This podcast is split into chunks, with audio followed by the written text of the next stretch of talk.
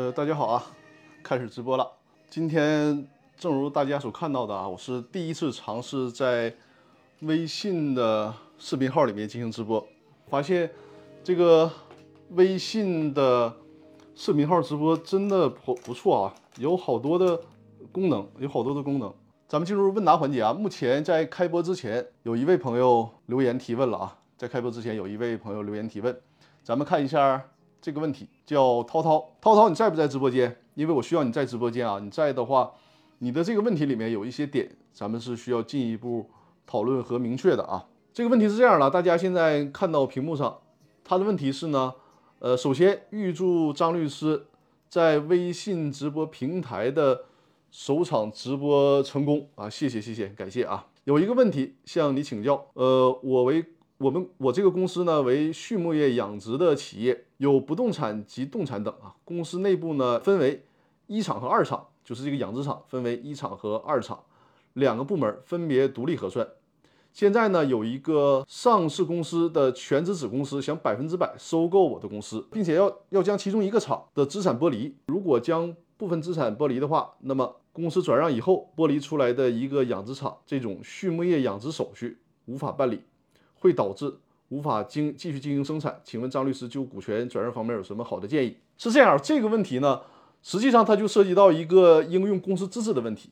就是说，呃，这个问题啊，我在之前的直播当中也讲过，但是以另外的一个例子呈现，就比如说很多建筑工程施工企业，那么建筑工程施工企业呢，它是需要一些资质的，可是有些它因为它不在本地施工嘛，它需要在外地施工。那于是呢，就想，哎，我这个能不能在外地设立一个子公司？这样的话呢，大家都是独立核算的，风险也是隔离的。至于说为什么风险隔离，我之前的直播里面也多次跟大家讲过了，就是你这个总公司和分公司的关系一旦产生了纠纷，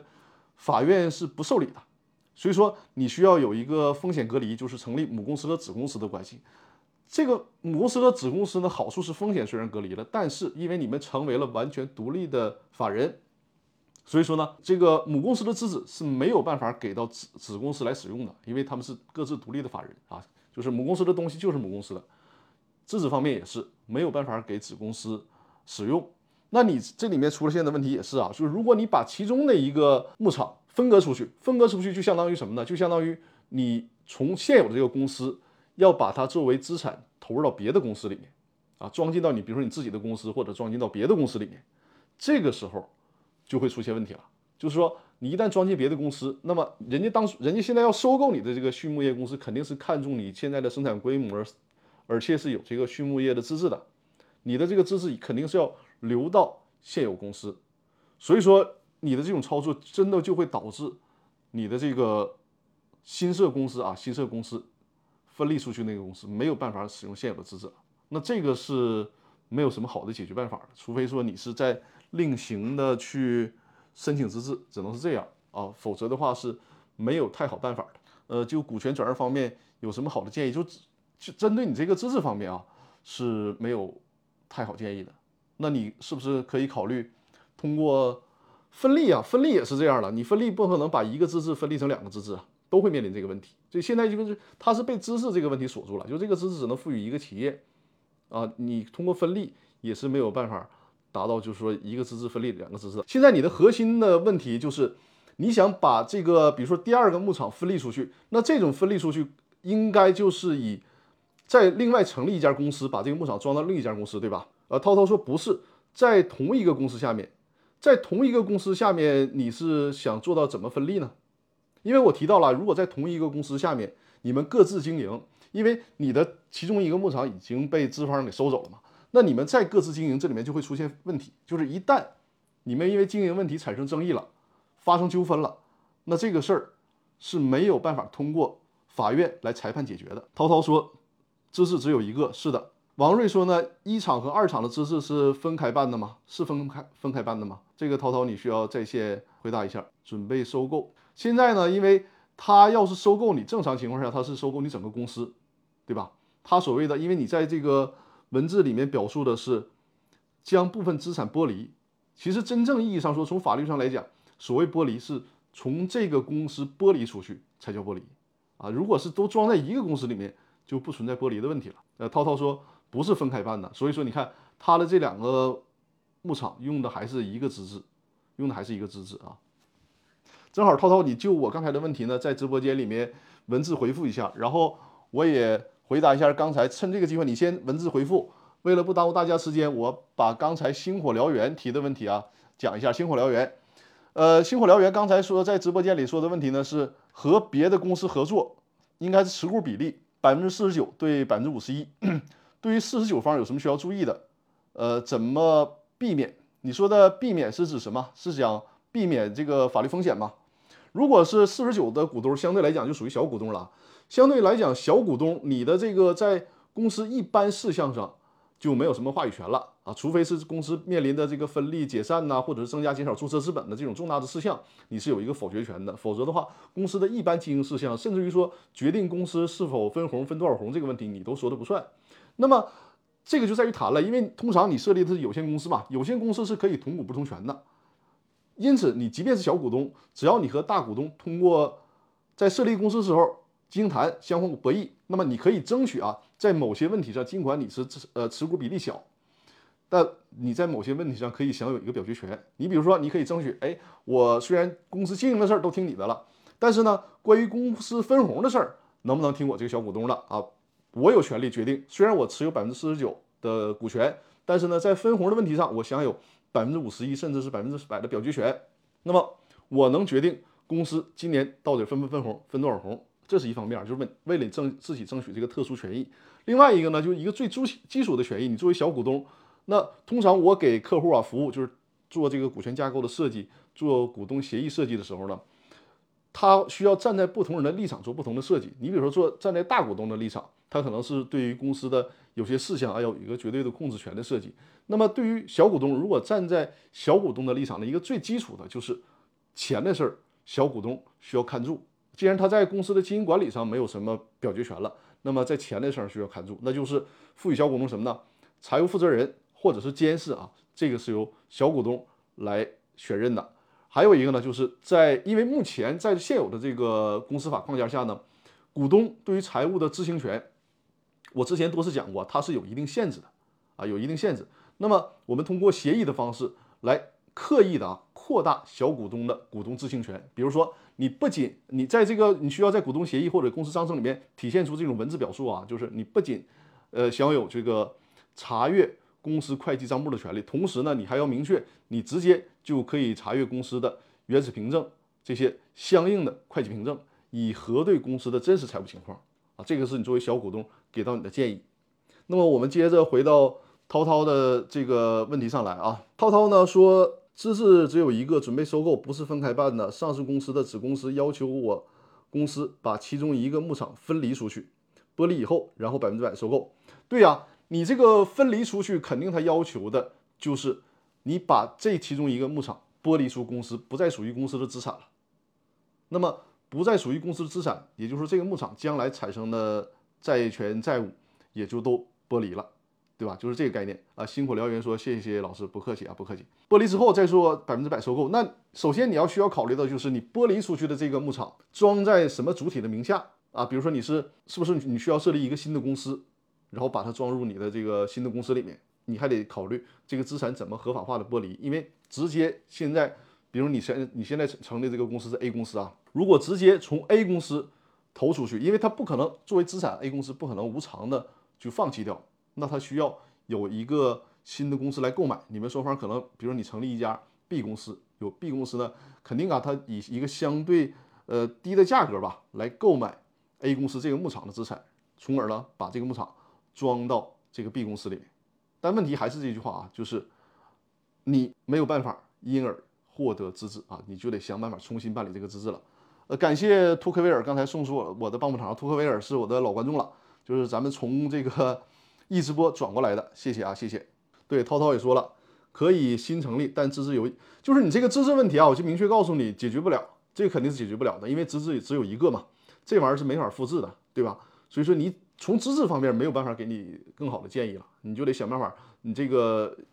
新的牧呃牧场装进新的公司之后，再想办法获得新的资质了，只能是这样，就从资质方面没有办法给到你更好的建议。托克维尔加入了粉丝团哈。啊，感谢感谢啊！没有什么好的办法吗？是的，没有什么好的办法。涛涛，就是这个资质的问题，因为现在是这样，所有的其实你你像牧场，大家可能觉得比较生僻啊，就是呃建筑工程这块很多人是都熟悉的，就是建筑工程你是有一级资质还是二级二级资质啊？你设立了一个子公司之后，你这个资质就只能还是母公司的啊，子公司在这个上是借不着光了。现在你比如说在建设工程施工领域，它有一个资质评移。所谓资质评移是什么呢？就是这个 A 公司有建设工程施工资质，它可以平移到它的全资子公司。但问题是，它是平移，也就是相当于 A 公司放弃了这个资质，然后给到了它的子公司，是这样的一个关系啊。它也不可能产生复制的问题。所以说，在你的这个资质的问题上，没有办法给到你更好的建议了，好吧？好，我再看一下微信公众号的后台有没有新的提问啊？大家如果有更多问题啊，可以在那个公司法大爆炸的微信公众号上进行留言提问啊。我再展示一下这个二维码，公司法大爆炸的微信公众号上，就是如果你有复杂的问题，在公司法大爆炸的微信公众号上进行留言提问，就像涛涛今天在开播之前呃留言的那样，我会按照大家留言提问的时间顺序给大家进行解答。呃，涛涛说好的，明白了，谢谢张律。呃，不客气，不客气，是在知识上没有办法给到你更多建议啊。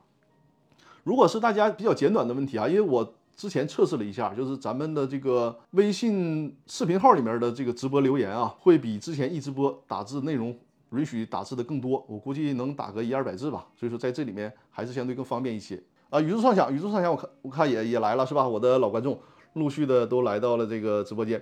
董九六幺八说新东方股权讲完了吗？没有，你来的正是时候啊。我们就是进入。另外就是下一个环节就是要讲讲我们今天的主题新东方股权的问题啊。这里面有多少朋友是上周日在我的直播间，就是在原来那个一直播的直播间听了我讲那个新东方股权的？有的话打一啊，有的话在直播间留言一，我看一下有多少人。然后呢，如果人多的话，那么我们我就讲这个接着讲新的部分了啊。如果大多数都没有听过的话，我就把之前所讲过的呢再简要的复述一下给大家，好吧？给大家点时间啊，可以已经听过了，就是上周上周日在一直播的那个直播间，如果听过的话，在屏幕上打一。呃，托克维尔技校郎老师听过，呃，董九六幺八没有听过啊，辛苦燎原第一次听。那看来，因为现在直播间有几十个人啊，但可能听的还是很少。那我就再把之前讲过的给大家再讲一讲，我觉得这个是一个挺好的事儿啊。另外，另外啊，就是有一个我觉得特别好玩的是什么呢？就是。我也我也试一下，就这个直播间居然可以有带货的功能，那我就把我我基因为我讲的这个呢是基于我看到这本书啊，这本书就是俞敏洪的《我曾走在崩溃的边缘》，很偶然的看的这本书，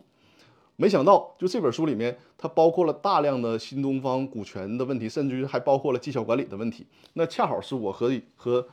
呃可以在直播间跟大家进行分享的。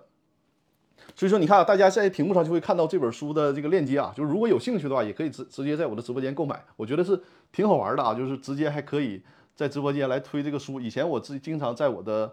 直播间和大家分享我所喜欢的书啊，现在比较方便了，就直接可以在直播间推给大家了啊。就是在这本书当中啊，披露了，还是这么说啊，俞敏洪还是比较坦诚的，就在这本书当中充分的披露了整个新东方的一个。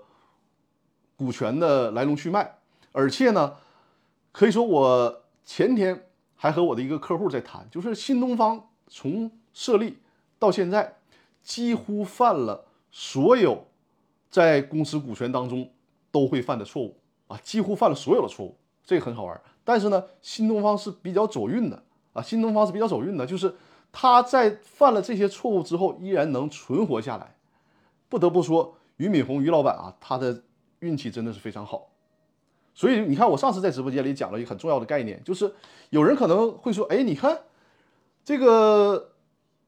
该犯的错误都犯了，公司股权方面该错该犯的错误都犯犯了啊，那也并不影响人家做大做强这么一个有名的企业呀，也并不影响于老板成为商场的叱咤风云的人物啊。哎，大家可不要这么想啊，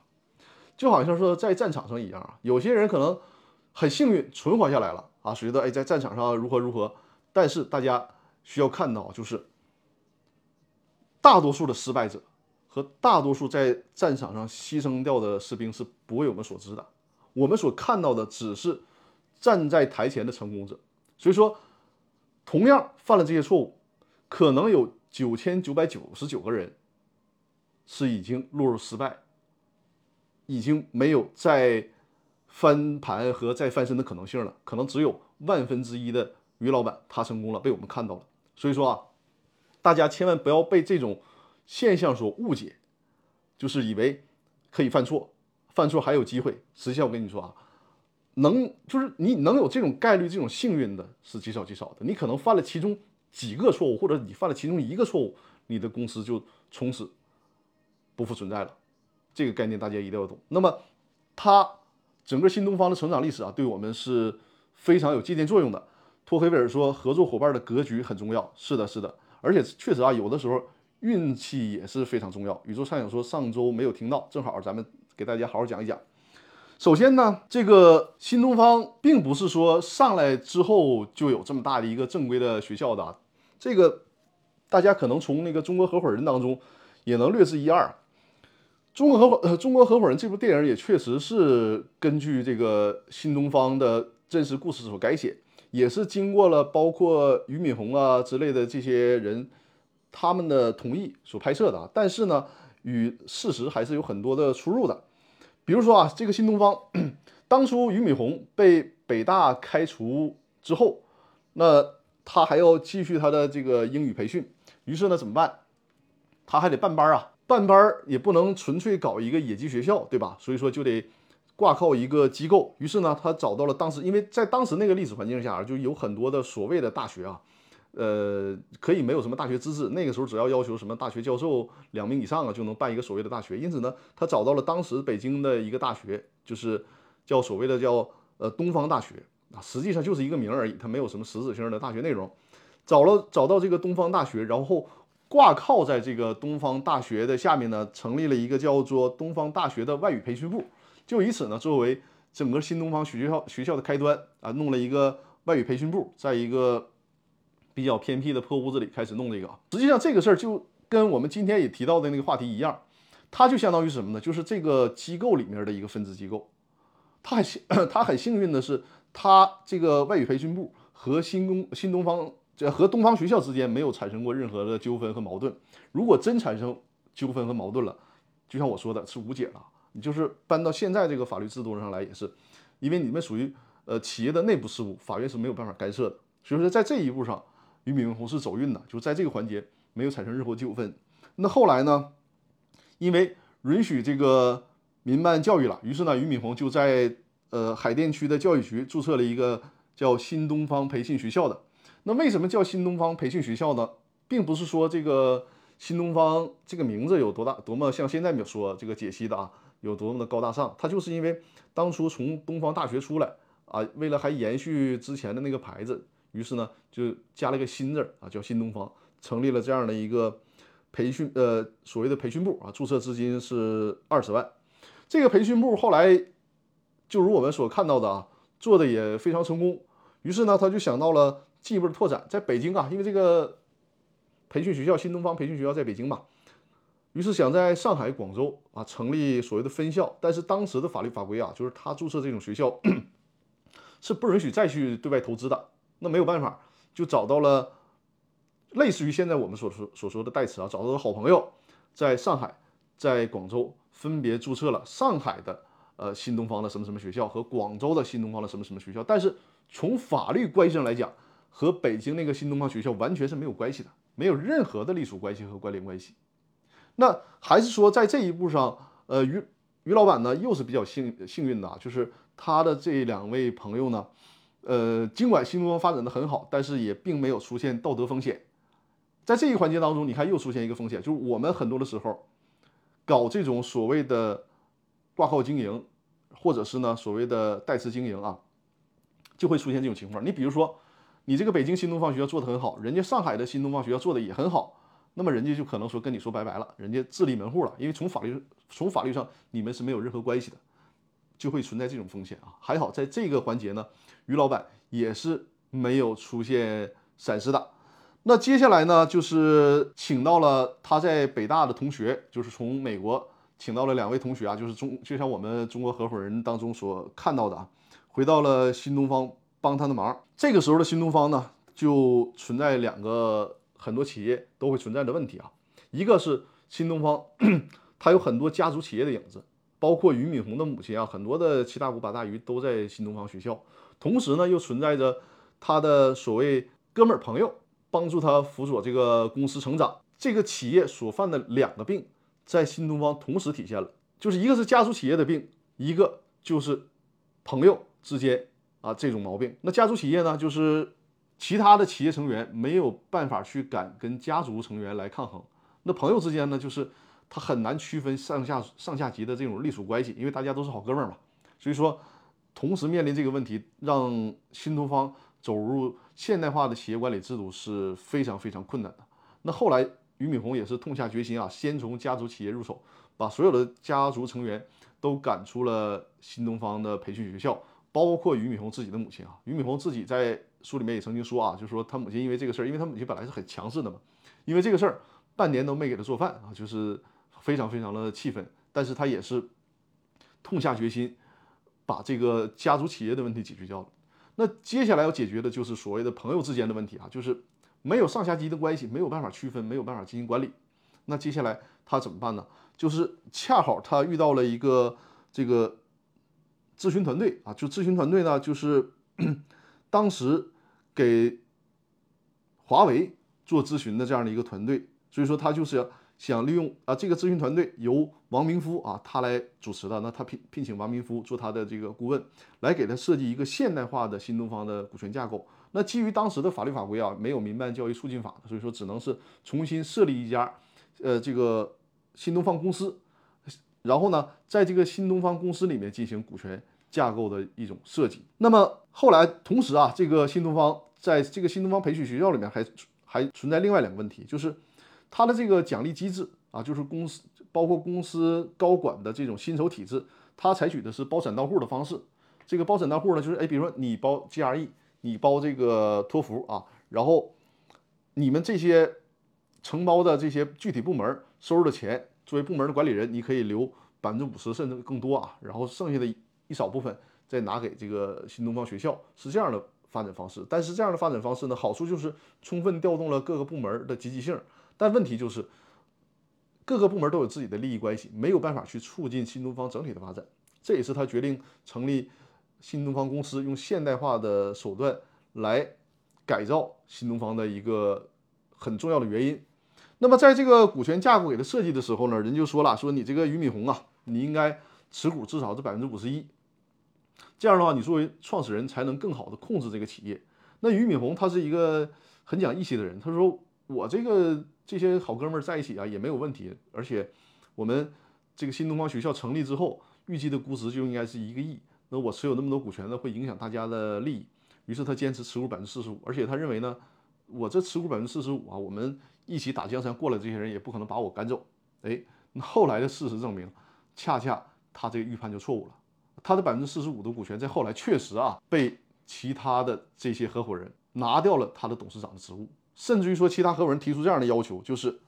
你不允许参加新东方的董事会和股东会，因为要减少。你对新东方企业的影响，所以说你看，当初很有信心啊，认为自己即便持有小比例的股权也不会被怎么样，结果怎么样？被人挤出了管理团队。你看，这又是企业家经常犯的错误之一，又被俞敏洪给犯了。那好在什么呢？俞敏洪还是啊运气很好，最后发现后上来的这些管理人啊，各自试了一段时间都没有办法正常和很好的管理新东方，于是又把俞敏洪请回去了。但是有谁能？一直有这样的运气呢，对吧？很多人就是因为他失去了公司的控股权，从此就跟这个公司没有什么利益关系了，从此也就失掉了他所创立的这个公司所呃精心打造的这样的一个创业机会。因此说，这个也是一个点，就是我们 作为创始人啊，不到万不得已，千万不要失去对公司的控制权。为什么我们在做股权架构设计的时候，尤其是初创公司，尽可能的要争取到一个绝对的控股权呢？或者说你在公司设立一段时间之后，吸引了很多股权之后，也尽可能维持在一个一个相对控股的地位，甚至于说再去稀释，你可能你只有持股百分之四十啊，百分之三十啊，但是还要利用同股不同权拿到一些重大事项的表决权，要牢牢掌握这个表决权。为什么？就是你作为创始人，你作为一个核心股东，你不能把你自己对公司的控制寄希望于对别人的信任上啊，寄希望于你的运气上，这是不行的。就是这个控制权只有牢牢的掌握在自己的手里，才是最稳妥的。这是给我们的一个又一个教训啊。那么后来的新东方呢，就是成立了公司之后，也恰好是民办教育促进法在二零零二年啊正式出台，那么就允许，因为原来的新东方培训学校是俞敏洪作为投资人嘛，那俞敏洪让出来了，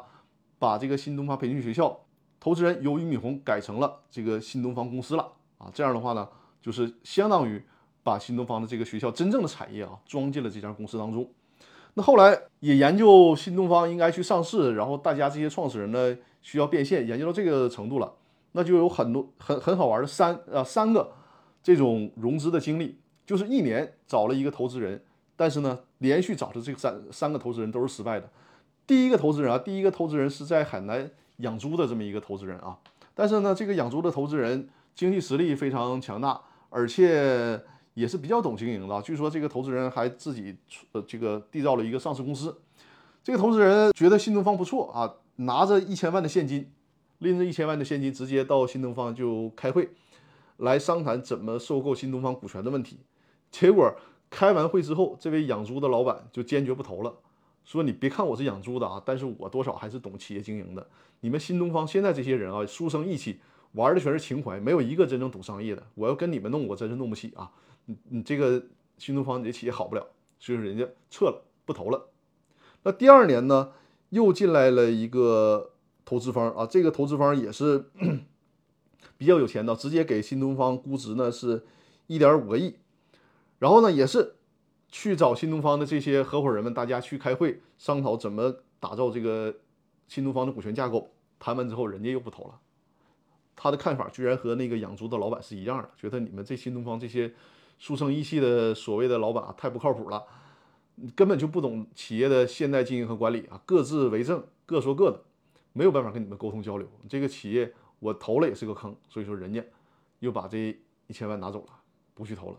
那第三年的时候呢，新东方可算找了一个正经八百的机构啊，就是一个山东的证券公司。这个山东证券公司呢比较狠啊，直接给新东方估值一个亿，而且呢立马给新东方的账户里面打了一个亿。就谈怎么推动这个新东方上市的问题。那这家证券公司给新东方的意见就是买一个壳啊，在 A 股市场上，在我们国内的 A 股市场买个壳，借壳上市。那这个俞敏洪是非常反对的。首先，你借这个壳，因为很多的壳啊，它可能都是一个无底洞，是一个黑洞。这个落实到我们自己企业家朋友啊，给大家提个醒，就是我们可能咱们还涉及不到去市场上买壳的这个程度，但是我们经常会遇到的就是我们会收一家公司的股权。你收股权的时候，它终会都会存在这个问题。首先，你要收这家公司的股权，这呃正确的做法，你要需要尽职调查。这个尽职调查，实际上你是需要花时间精力和这个经济成本的。你需要你需要请会计师事务所，需要请律师事务所。会计师事务所呢，是对这家被收购企业的从从这个设立以来财务情况进进行一个彻底的审计。那么，请律师团队呢，就是对企业。这家公司啊，已经涉及的法律问题，可能潜在还会有哪些问题啊？进行一个法律上的尽职调查，会披露你这个公司存在哪些法律上的风险。而且我跟大家说啊，就即便是进行了，尤其是法律上的尽职调查，很多的法律风险也是不能完全排除的。你比如说，这家公司对外给人家提供了担保，但是他就压根儿没给你披露。你这个没有披露，你作为尽调的律师团队和你作为收购方也是没有办法查到的，因为他盖完章之后，这个东西这个材料就拿拿到给债权人了，那他自己不披露，债权人也不披露的话，你是没有办法知道这个事儿的。等你收购完了之后，哎，突然发现你提供的担保，人家说你作为保证人啊承担保证责任，那你这个公司你就买亏了。对吧？所以说，收购一个企业的时候，总会是有一些风险，而且这些风险，首先你要通过花费大量的时间、金钱来，在很大程度上降低这个风险。但是，你即便是花费了时间和金钱，也不能百分之百的排除这个风险。大家懂我的意思了吧？所以说，这也就是为什么俞敏洪还是很聪明的，他通过短期的自自我学习，他就能明白这些道理。那么，他坚决的拒绝借壳上市。拒绝这个证券公司的建议。那这个证券公司呢，后来把这个一个一个亿啊也要回去了，也是不再跟那个新东方继续合作了嘛。但是很呃很幸运的什么呢？就是这个山东的这家证券公司啊，第二年就出事儿了，就是因为违规操作、违规作业出事儿了。那俞敏洪的这种想法还歪打正着，就是没有趟这个浑水。否则的话，他真接受了这家山东证券公司的投资，可能后续的麻烦就会更大了。这是新东方的，呃，在股权投资上的一个历程啊。然后，呃，新东方最后选择的是在美国上市，因为从俞敏俞敏洪的观点啊，还是觉得相对哈这个美国的市场规范靠谱一些。当时的 A 股市场呢，他觉得水水太深啊。然后呢，他的这个上市是通过在国外设立公司，然后是呃上市的是国外的那家公司，那他通过的是一个 VIE，就是一个协议控制的方式来控制国内的企业啊。这种 VIE 呢，我们今天不作为重点说啊，但是提示大家一下，就是 VIE 是一种所谓的协议控制嘛。既然是协议控制，它并不是一个真正的权属啊，这真正是一个持股关系，它总会有一些风险。只是说迫于呃国内政策的原因，不得不采取这种方式，比如说啊。最大的风险，我们已经看到的就是这个支付宝的风险啊。当初，呃，马云的阿里巴巴集团啊，那个支付宝采取的就是 VIE 的方式啊。国外那个阿里集团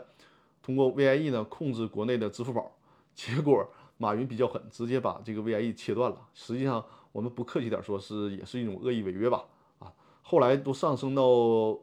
这个政府层面了，但是后来还是通过各方的协调把这个问题解决了。但通过这个马云这个事儿啊。大家可以在我的微信公众号里面啊，就公司法大爆炸的微信公众号里面，呃，回复“股权大战”几个字啊，就会看到我专门有一期的视频讲解阿里巴巴股权问题啊。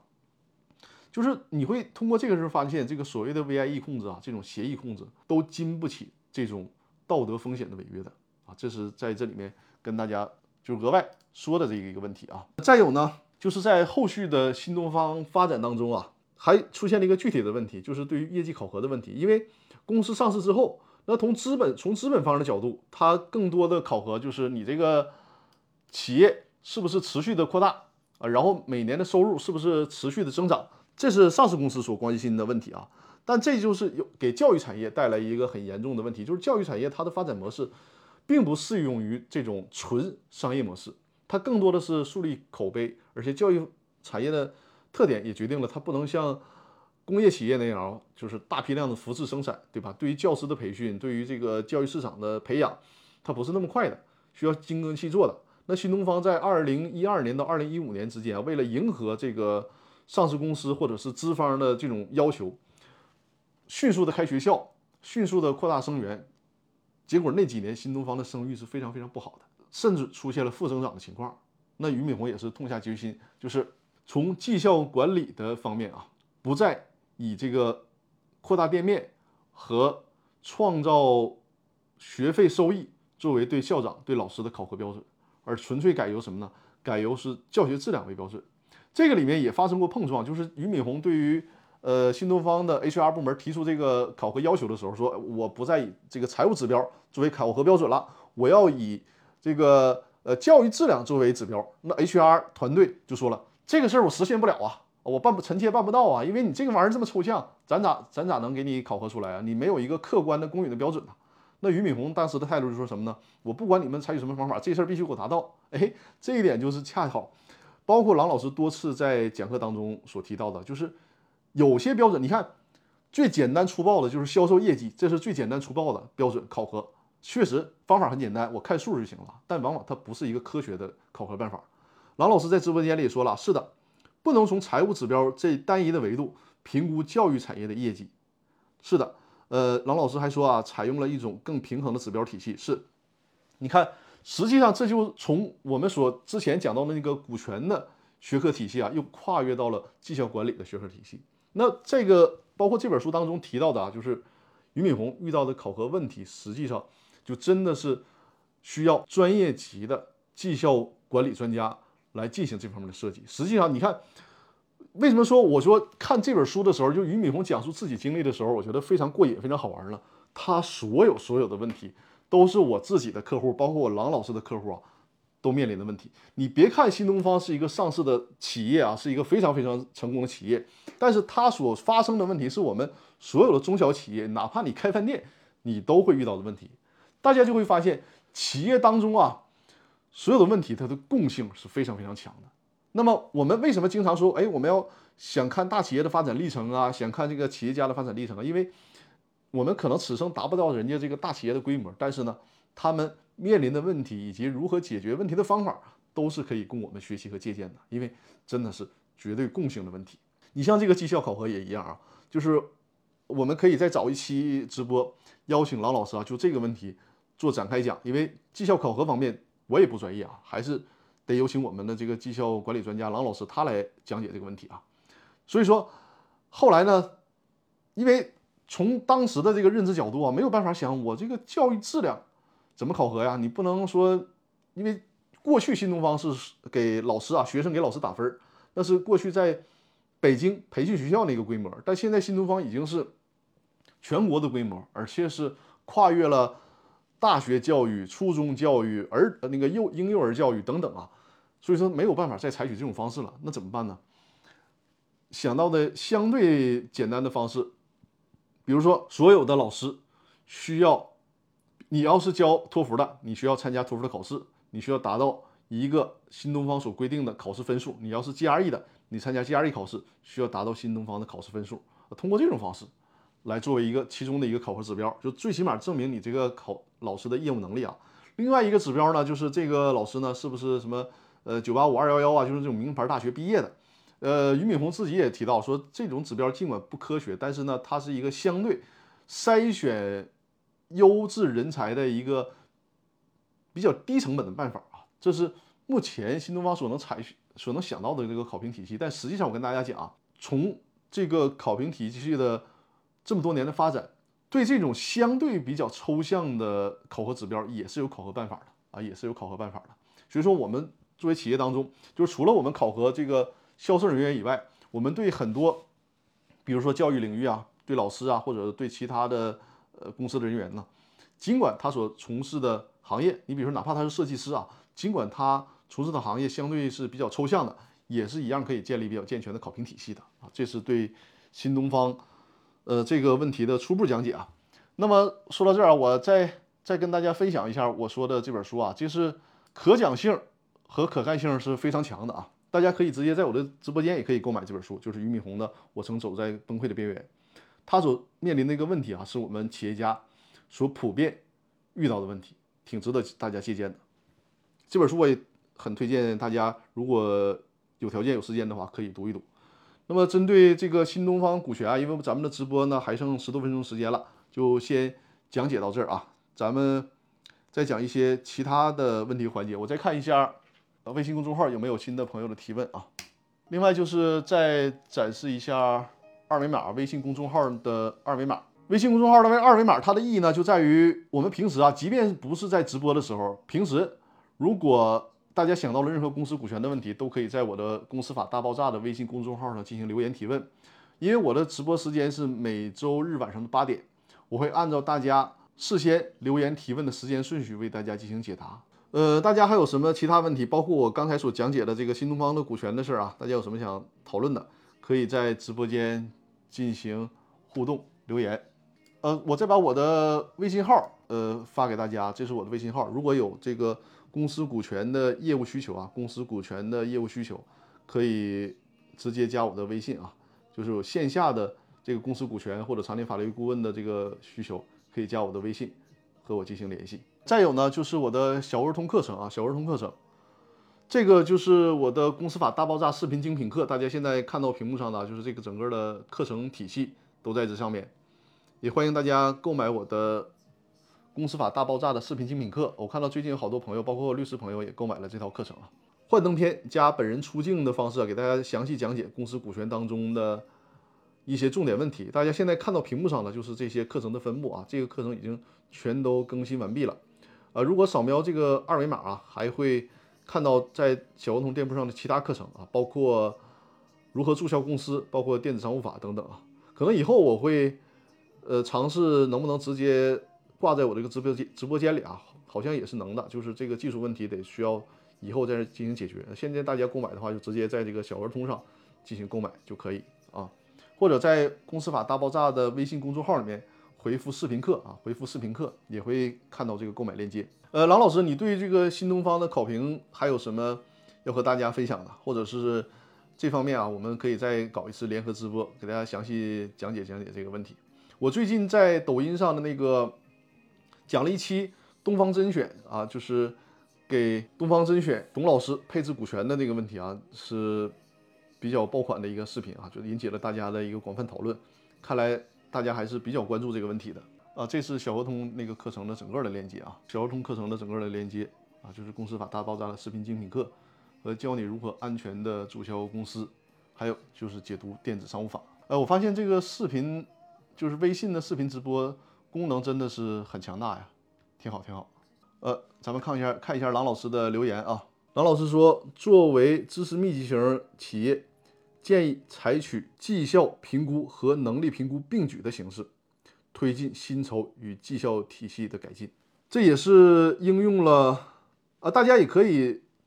就是在直播间里直接给郎老师留言。或者是联系这个，或者关注那个郎老师的视频号，因为哎，这个我发现确实这个微信直播间非很方便啊，就直接可以看到我们很多的这个作品。因为郎老师自己在这个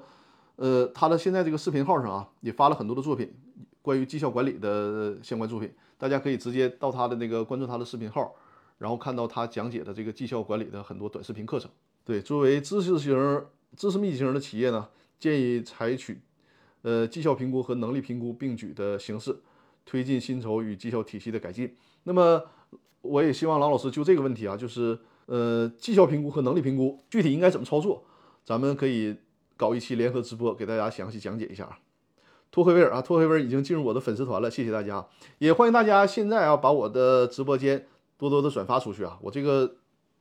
还不太熟悉，就经常忘了提示大家转发，欢迎大家把我的直播间多多的进行转发。托克维尔说：“张律师你好啊，经常听到公司增资扩股，然后呢定向给某位股东增发，是不是就是公司专门为了呃吸引该股东的投资而进行的？是的，是的，是这样的啊。呃，托克维尔说这个增资扩股之呃这个增资扩股之后啊之后续有哪些注意事项？呃，我把这个问题解答完，我们正好今天的直播也快到了结束的时间啊。首先呢，可以定向增资。”如果默认情况下，按照公司法的规定啊，就是关于这个问题呢，首先强调就是我们的股东协议和公司章程里面可以做特殊设置啊，这个就是我们公司创立的时候进行股权架构设计、股东协议和公司章程起草的一个意义所在，就是它可以进行个性化的设置。默认情况下呢，如果公司发生增资啊，首先如果公司想要增加注册资本，就需要经过三分之二以上表决权通过才可以啊，就是你首先你得拿到这个表决权。才能通过一个增资的方案，比如你原来的企业是注册资金五百万，你说我要增加二百万，那你需要三分之二表决权通过，你这个增资的决定才能生效。然后呢，就是谁能够拿到这部分增资的问题了。默认情况下呢，是股东按照实缴出资比例啊，注意不是认缴出资啊，是实缴出资比例，就是你实际向公司缴纳了多少出资，是按照这个比例啊，按照实缴出资比例呢。来优先认缴新增质押的注册资本。那如果按照默认的情况下，你可能就没有办法定向把增加的这份这部分注资呃把增加的这一部分注册资本给到某一个股东，甚至于给到不是现有股东的其他第三方，没有办法做到。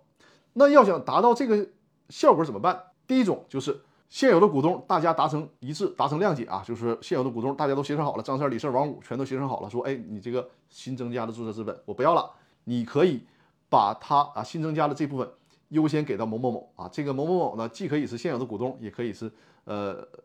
非现有股东啊，就是其他的第三方，比如说新的人才呀、新的投资机构啊，这都可以啊，就是这个需要大家都同意。那问题是？随着公司的经营发展，大家思想是有变化的。你可能在那个时间点上，人家就有某些股东就不同意啊，就是说你增资行，尤其是在公司做好的情况下，做大做强的情况下，你增资行，我实缴了，我得优先，我得先得着啊，就得这样。就是为了防止这种情况出现，建议就是事先在股东协议啊，或者是公司章程里面约定好一些情形。你比如说张三儿他作为控股股东，那他可以基于引进人才。或者是基于吸引投资的目的，他有首先他有权利决定增加注册资本，其次他有权利把这个增加的注册资本定向给到他所认为的，比如说是优秀人才，或者是投到呃给到投资机构，不需要征得其他股东的同意，其他股东对此也没有优先认缴的权利。那你想达到这个，就是当初大家在股东协议上得就这个事儿，这个规则达成一致才可以。这个规则达成一致了，将来你就不怕其他的股东反悔，也不怕其他的股东基于利益的考虑改变自己的主意啊。就是事先把这些事儿都安排好了。那你把这个事儿都安排好之后，就可以做到今天托克维尔所说的定向增资。你比如说，公司的注册资本是五百万，我要引进一个投资机构，这个投资机构很牛啊，它不单单会给我们公司带来资本，它也会给我们带来很多的市场资源。这些这个本事啊，资本和市场资源是现有的股东王五李四儿。你们作为个人所满足不了的，那当初咱已经谈好了，就是这种情况，它会有利于公司，甚至有利于其他股东了。那我张三作为控股股东，我就说了算了，增加二百万注册资本，给到谁呢？给到这家专业的投资机构，这个目的就实现了。那这个增资扩股后续还有哪些注意事项？这种注意事项刚才我就提到了，实际上它不是一种后续的注意注意事项啊，就是你后面再注意可能就晚了，是事先。需要有预呃，需要有一个预判，事先呢有一个制度的安排，有一个协议条款的设计，啊，就是说你这个更多的是不是关注于后续，而是关注于之前，就之前要对这个事儿大家有一个预判，有一个比较稳妥的、比较完善的设计，这就是对托克维尔这个问题的一个回复啊。好，呃，今天的直播接近尾声了，然后我再说一下我们的那个股东圆桌派啊。哎呀，这个股东圆桌派这个活动搞得确实是很艰难哈，就是总是受疫情的影响。是这样啊，呃，我我目前看到江苏好多地区朋友那个报名啊，呃，大家可能会发现，就是二维码有的时候会被屏幕上的文字给挡住，是吧？这个我发现一个方法很简单，就是大家轻点一下屏幕，轻点一下屏幕就会所有的信息都隐藏了，就只看到画面了。轻点一下屏幕，所有的 所有的信息都隐藏，只看到画面，然后你再轻点一下这个。屏幕上的文字就都又回来了。微信视频这个还是挺给力的啊，微信这个软件也是不错的。大家呢扫描这个二维码就可以报名啊。我们会根据每个城市报名的人数情况来决定，呃，优先在哪个城市搞股东圆桌派。当然了，也需要结合防疫政策啊，这个是不得不去面对的一个情况，需要结合防疫政策。呃，我先问一下，我们现在直播间里面有没有苏州地区的朋友？有的话可以告诉我一下，因为现在呢，呃，感谢王瑞在我的，我看在我的购物车里面正在购买书籍哈，谢谢谢谢。然后呃，在这个有没有在苏州的朋友？因为现在吧，苏州地区有好多线下的朋友已经报名了，呃，我们可以可能考虑说，在南京先搞一次股东圆桌派，但有可能。想征求一下，就是在苏州其他地区报名的朋友，是不是可以考虑来南京啊？来南来南京，我们一起来参与这个股东圆桌派，就不是我们去散在苏州各个城市去跑一圈了，而是因为现在很多防疫政策是很现实的啊。这个防疫政策的要求，就尽可能不能去跨越太多的区域。就有没有可能，大家在这江呃，在这个江苏啊，在江苏地区的朋友前往这个南京，我们一起去一次搞一次线下的聚会啊？呃，托克维尔说：“谢谢张律师，还是要找你们专业人士做顶层股权架构的设计。呃，这个是的，不谦虚的说，这个股权架构的设计是一定要找专业律师来进行的。当然了，你是找到我和我的团队是更好的了，因为呃，这个事儿就是我们去操作，结合我们自身的经验，是会给到大家非常满意的这种专业的法律服务的。高山不再说我在苏州市，好啊，呃。”高山不在，如果你有兴趣参加股东圆桌派的话，你可以现在，或者是你先截屏，就是你先截屏那个，然后一会儿直播之后，你可以报名，我会统计一下，当比如说在苏州啊，或者是在什么这个这个相关附近城市的报名人数，然后我们再去讨论一下，是不是集中安排在就近的城市，我们一起搞一次线下的互动交流啊。点击一下屏幕就会那个屏蔽所有的文字啊，然后你截屏，截屏之后呢，线下。你可以填写一下我这个报名表格，还有就是我的啊，对，很有意思的是啊，我们的这个为什么我当初在易直播搞直播啊？有些因为易直播支持回放嘛，但我发现视频直播居然也是支持回放的啊！大家只要关注我这个视频号之后，直直播结束就能看到每次直播的回放了。看来这个，哎呀，太好了，这个平台啊。呃，王林律师说，终于可以在微信里听了。是的，是的，就是这个微信的直播平台啊，还是很方便大家的，很方便大家的啊。甜甜说，券商朋友可不可以参加？可以参加，可以参加。就是我们的股东圆桌派呢，就是面对非法律专业的朋友啊，企业家朋友，券商也可以啊。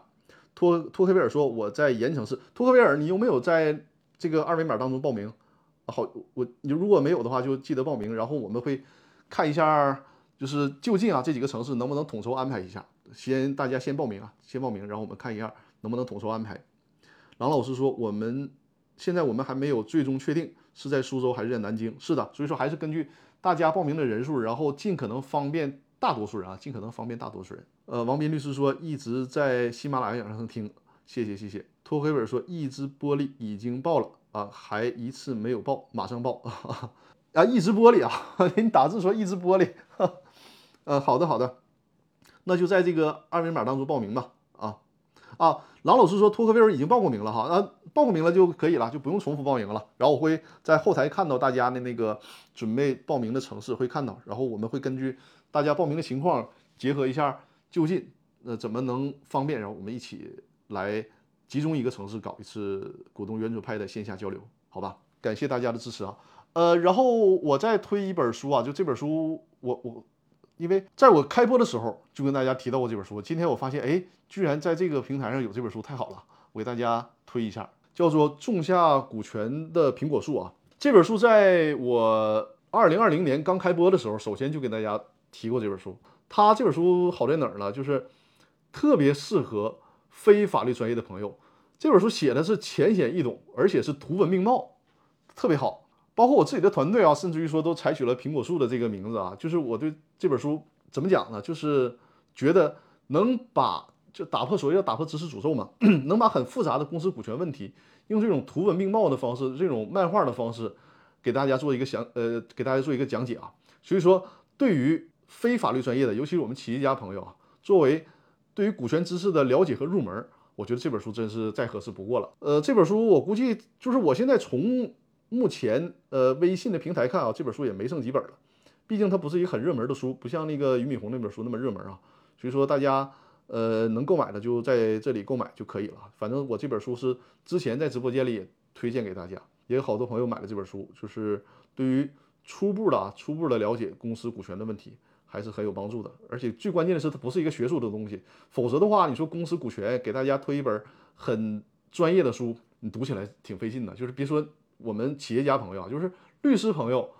包括我们所接触到的这个法官这些朋友啊，就是你去学习公司法是一个挺难的事儿，也是一个挺枯燥的事儿。那这里面涉及到很多概念是非常绕的啊，因此这种公司法方面的专业书籍，我从来不推荐给企业家朋友看。推荐给你了是折磨你，而且你看完之后云山雾罩，还不知道他说了什么，因为这里面还涉及到很多法言法语，你这种法言法语的理解，你不经过几年的训练是没有办法读懂的。那像这种。这本书啊，就是种下股权的苹果树，还是比较适合的啊，浅显易懂。我估计要看的话，这本书我看是两天就能看完啊，但是我觉得大家看一两个礼拜也也足够看完了。关键是里面有图啊，是吧？看着也不枯燥，好吧？啊，这就是我分享，今天一共分享了两本书给大家啊。呃，在那个右下角的购物车里面都会看到我今天分享的两本书啊，一个是。